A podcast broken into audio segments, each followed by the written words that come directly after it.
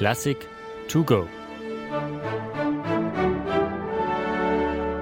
Mit Julius Heile. Ach ja, Mozart. Nicht ganz. Aber diese ersten Takte aus Ludwig van Beethovens fünfter Sinfonie sind in etwa so ikonisch für klassische Musik geworden wie Mozarts kleine Nachtmusik. Jeder kennt das. Aber nicht alle wissen Bescheid darüber, was hinter diesen berühmten vier Tönen stecken könnte. Da gibt es etwa Menschen wie den Beethoven-Schüler Karl Czerny, die einen kleinen gelben Singvogel für das wohl berühmteste Motiv der Orchestermusik verantwortlich gemacht haben. Die Goldammer soll Meister Beethoven ihren markanten Gesang im Wiener Prater zugetrellert haben.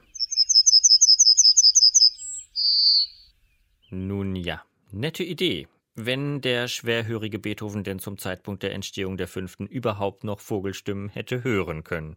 Passender zum Ausdruck des Motivs erscheint schon die Vorstellung, dass so das Schicksal an die Pforte pocht.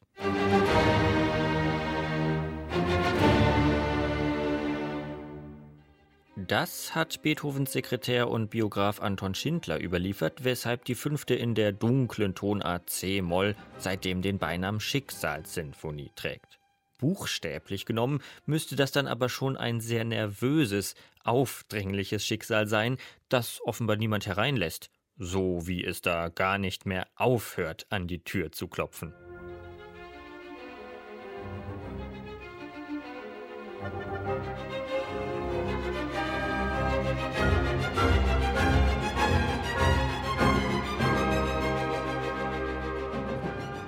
Wenn einem all das zu weit hergeholt ist, kann man die vier hämmernden Schläge aber auch einfach als das wahrnehmen, was sie auf dem Papier zweifellos sind.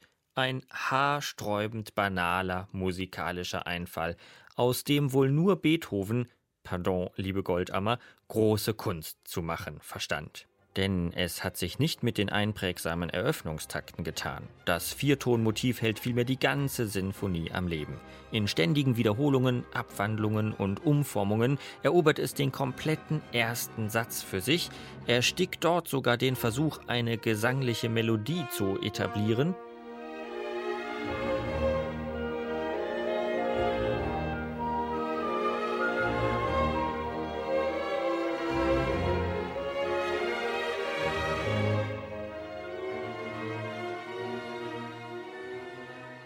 Und das Motiv wirkt unüberhörbar noch bis in den dritten Satz des Werks hinein.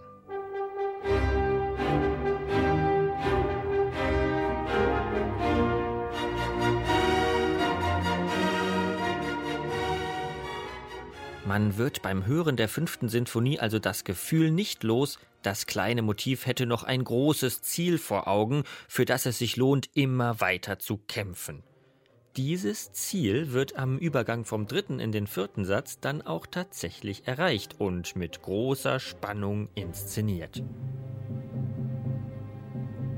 Leise hört man erst die Pauke weiter an die Pforte pochen. Doch noch weiß niemand, was geschehen wird. Beethoven holt tief Luft.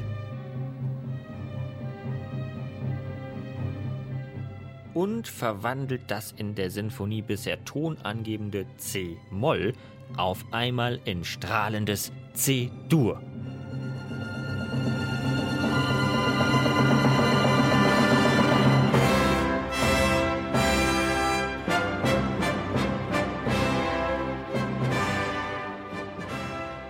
Und hier kommt dann eben doch keiner mehr drum herum, nach der Bedeutung hinter den Tönen zu fragen.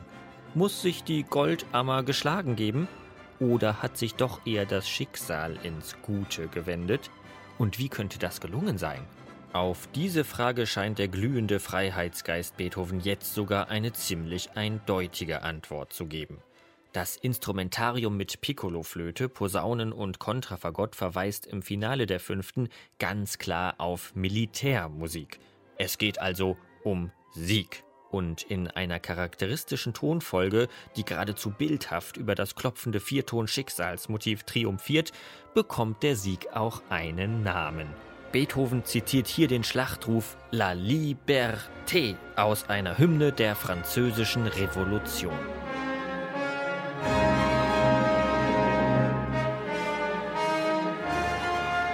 Das Individuum entkommt seiner schicksalhaften Bedrängnis nur durch den gemeinschaftlichen Einsatz aller Bürger für Freiheit, Gleichheit und Brüderlichkeit.